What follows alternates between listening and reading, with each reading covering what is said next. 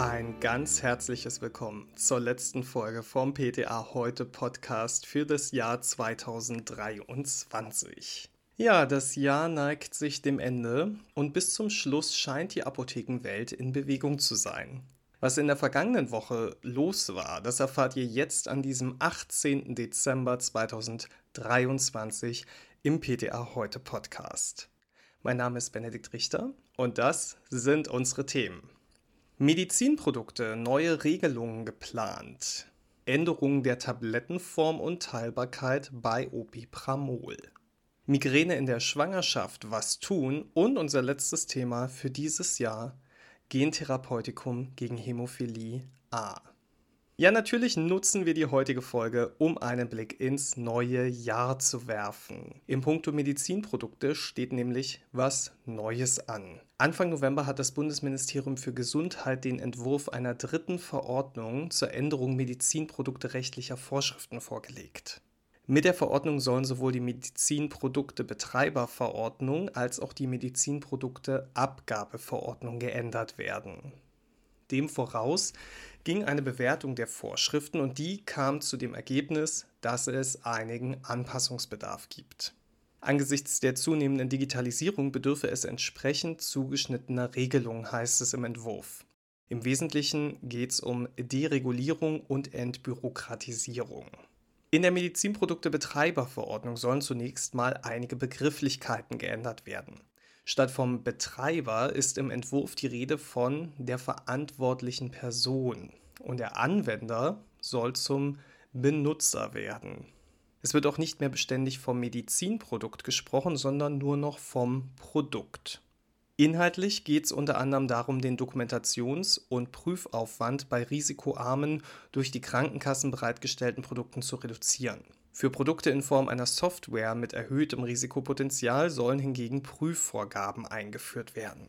In der Medizinprodukteabgabeverordnung soll die Abgabebeschränkung für In-vitro-Diagnostika zur Laienanwendung aufgehoben werden, darunter zum Beispiel die Ausnahmen von den derzeit noch gültigen Abgabebeschränkungen bei den Diagnostika zum Nachweis von HIV, SARS-CoV-2, Influenza und RSV.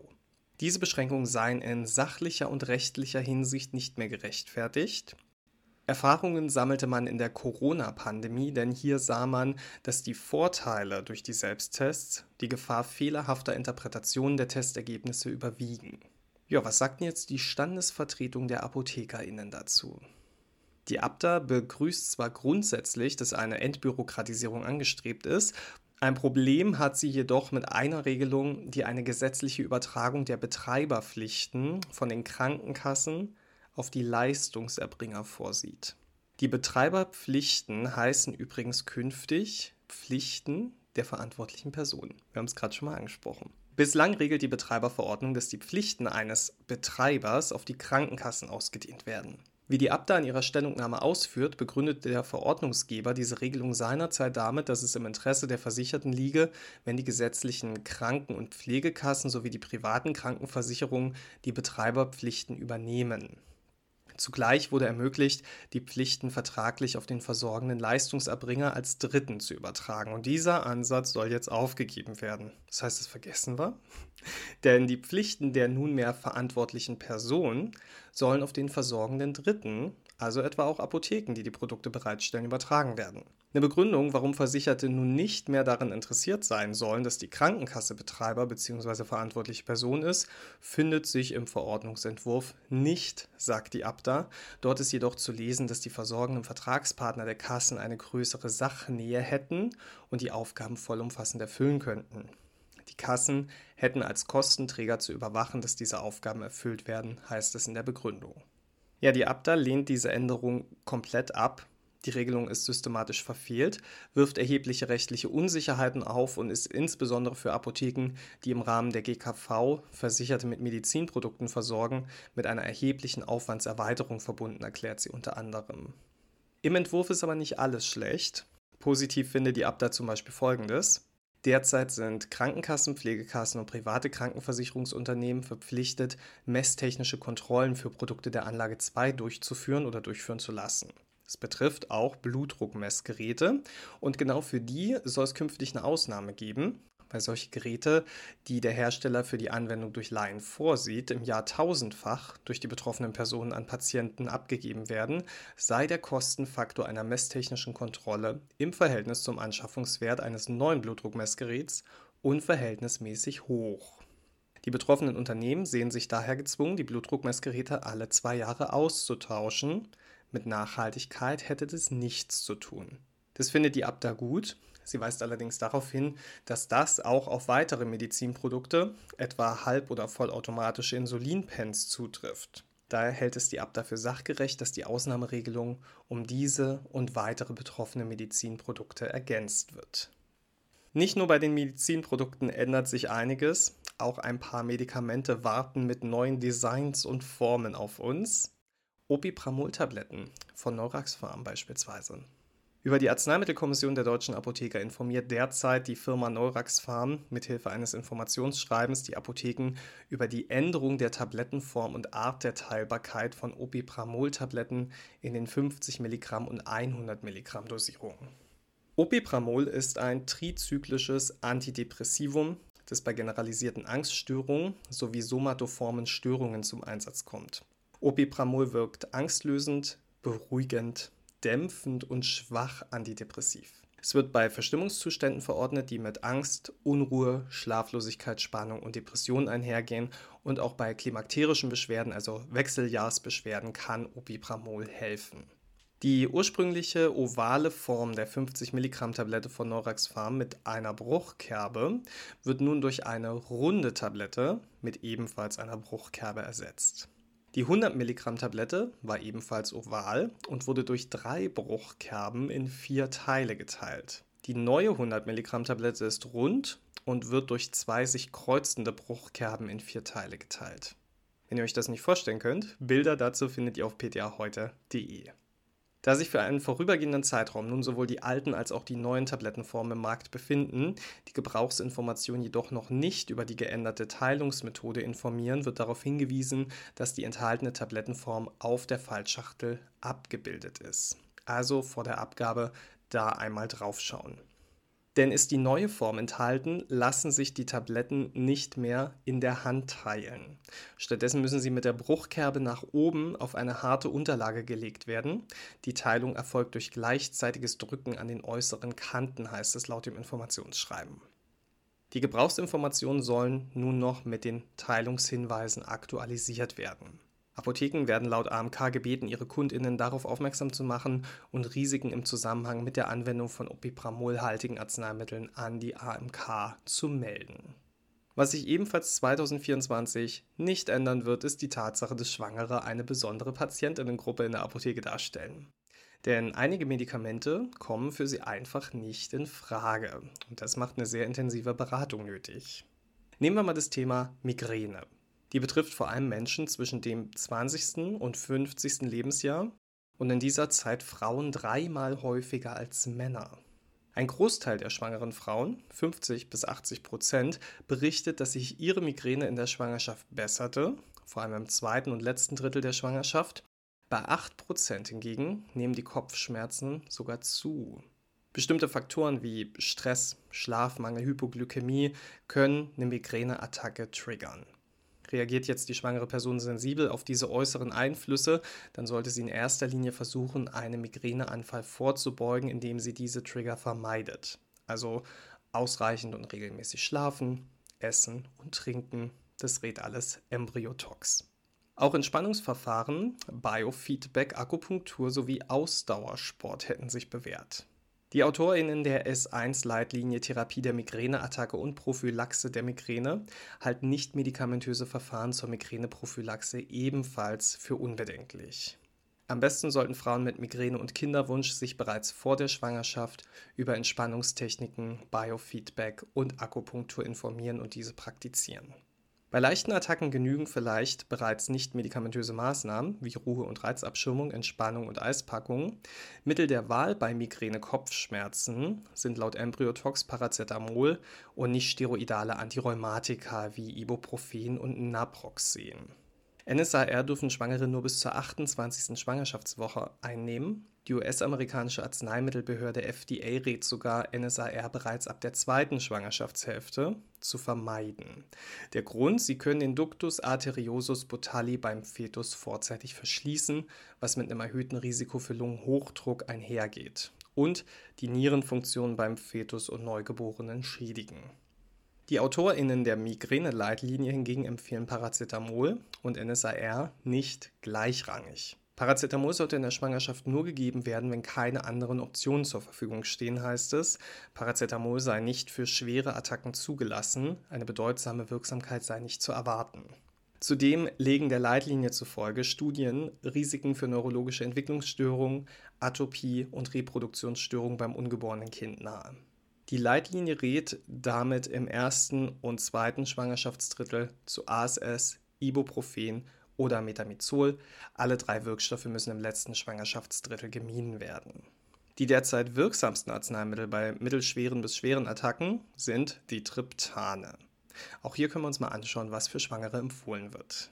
Also am meisten Daten existieren zum Wirkstoff Sumatriptan. Daten aus mehreren Schwangerschaftsregistern zeigten keine erhöhten Komplikationsraten während der Schwangerschaft und kein erhöhtes Risiko für Missbildung sowie für die weitere motorische und emotionale kindliche Entwicklung, liest man in der Migräne-Leitlinie dazu. Ähnliche Daten gäbe es für Naratriptan und Rizatriptan. Auch laut Embryotox ist Sumatriptan gut untersucht und könne von Schwangeren kurzfristig angewandt werden, wenn die Schmerzmittel versagen. Keine Option hingegen sind Ergotamine, die sogenannten Mutterkornalkaloide. Die Wirkstoffe fördern Kontraktionen an der Gebärmutter und wirken dort gefäßverengend. Vier von fünf Migränepatientinnen leiden an Übelkeit während der Attacke, etwa die Hälfte berichtet über Erbrechen. Schwangere Migränepatientinnen können Metoclopramid gegen die Übelkeiten des Erbrechen einnehmen, das sogenannte MCP, denn das beschleunigt auch die Aufnahme von oral eingenommenen Analgetika bei Migräne. Laut Embryotox darf MCP indikationsgerecht über kurze Zeit eingesetzt werden und auch die Leitlinienautorinnen raten bei Übelkeit und Erbrechen in erster Linie zu Metoclopramid. Für Dimenhydrinat und Oxylamin fehlt in dieser Indikation die Wirksamkeit, weswegen weder die Leitlinienautorinnen noch Embryotox diese Wirkstoffe bei migränebedingter Übelkeit empfehlen. Auch der sehr beliebte Tipp, Magnesium einzunehmen, um vorzubeugen, wird kritisch gesehen, denn die Datenlage ist widersprüchlich. In manchen Studien profitierten die Migränepatientinnen, in anderen nicht. Die Evidenzlage ist der aktuellen Leitlinie zufolge gering, Kontraindikationen liegen jedoch auch nicht vor. Die Migräne-ExpertInnen halten Magnesium aufgrund der hohen Akzeptanz, vor allem für Migränepatientinnen, für eine Option, die keine medikamentöse Prophylaxe wünschen und auch in der Schwangerschaft sei vor dem Hintergrund einer in der Schwangerschaft empfohlenen Zufuhr von 300 Milligramm Magnesium täglich die orale Gabe vertretbar. Eine medikamentöse Migräneprophylaxe ist mit dem Beta-Blocker Metoprolol oder dem Antidepressivum Amitriptylin möglich. Bei Amitriptylin wurden Anpassungsstörungen beim Neugeborenen beobachtet mit neurologischen, gastrointestinalen und respiratorischen Symptomen. Da hatten wir vor ein paar Wochen sogar eine Folge dazu. Valproinsäure und Topiramat, die werden auch beide zur Migräneprophylaxe eingesetzt, sind aber in der Schwangerschaft streng kontraindiziert, weil sie zur Fehlbildung beim Baby führen können. Ja, und im letzten Thema für dieses Jahr machen wir einen Rückblick. Ein Wirkstoff, der im Jahr 2022 neu zugelassen wurde und wie er bisher so performt. Es geht um die Indikation Hämophilie A, eine seltene Erkrankung, bei der kein oder nur unzureichend Gerinnungsfaktor 8 gebildet wird. Die Folgen sind verstärkte Blutungsneigung bzw. längere und teils lebensbedrohliche Blutungen. Die Erkrankung kann in milden und schweren Formen auftreten.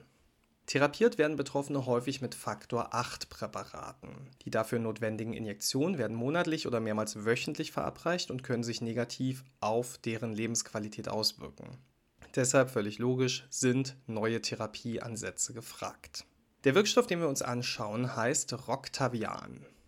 Es handelt sich um ein modifiziertes adeno-assoziiertes Virus, welches als Vektor das Gen mit dem Bauplan für die Bildung des Faktors 8 auf Körperzellen übertragen kann.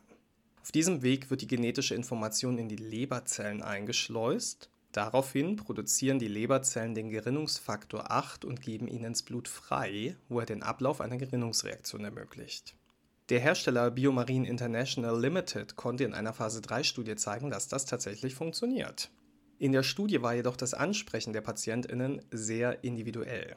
Die Mehrheit zeigte zwar einen Therapieerfolg, jedoch gab es auch Patientinnen, die überhaupt nicht oder nur in geringem Maße auf die Therapie ansprachen. Wie lange der Therapieeffekt anhält, ist ebenfalls bislang unbekannt. Die längste Nachbeobachtung einer Studie dauerte fünf Jahre, nach denen noch positive Effekte beobachtet werden konnten. Ziele der Therapie mit Roctavian sind, neben der Wiederherstellung der körpereigenen Faktor 8 Produktion, Blutungsereignisse und den Bedarf an Faktor 8 Präparaten zu verringern.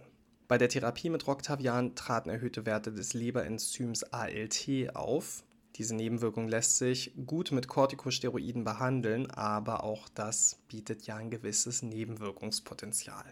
Im August 2022 wurde Roctavian EU-weit als erstes Gentherapeutikum zur Behandlung der schweren Hämophilie A zugelassen. Gefördert wurde Roctavian durch das PRIME-Programm der EMA. PRIME, also Priority Medicines, ist für Arzneimittel gedacht, die das Potenzial haben, einen bislang ungedeckten medizinischen Bedarf zu decken.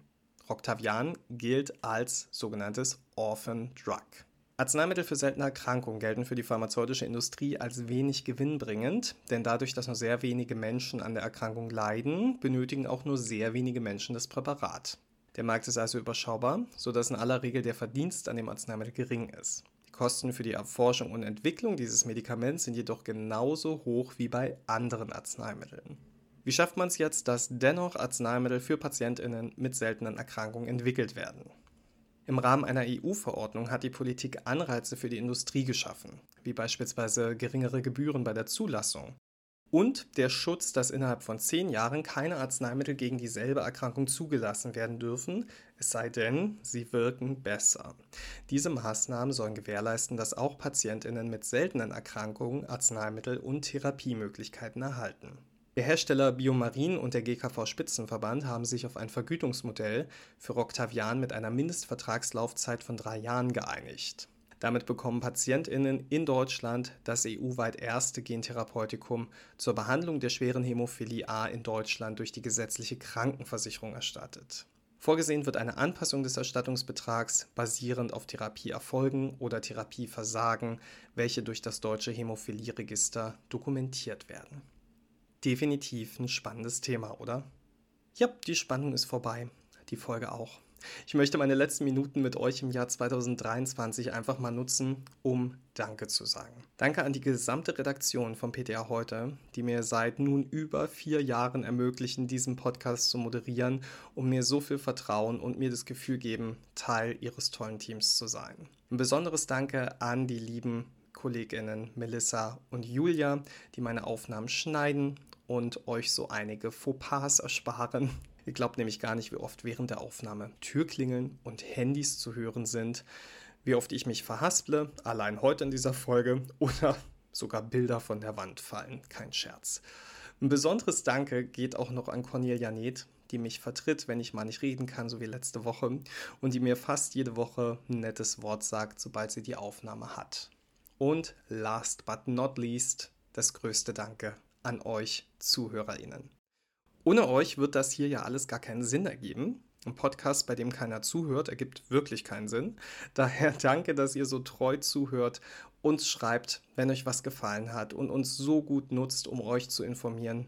Vielen, vielen Dank. Ich freue mich auf das Jahr 2024 mit euch. Wir werden nicht immer gute Nachrichten haben, aber wir geben uns Mühe, euch immer sachlich und umfassend zu informieren. Ich wünsche euch jetzt einen guten Jahreswechsel. Solltet ihr Weihnachten feiern, frohe Weihnachten und ansonsten macht euch einfach alle ein paar entspannende Feiertage mit euren Liebsten. Ich freue mich auf euch im nächsten Jahr. Bis dahin, gehabt euch wohl.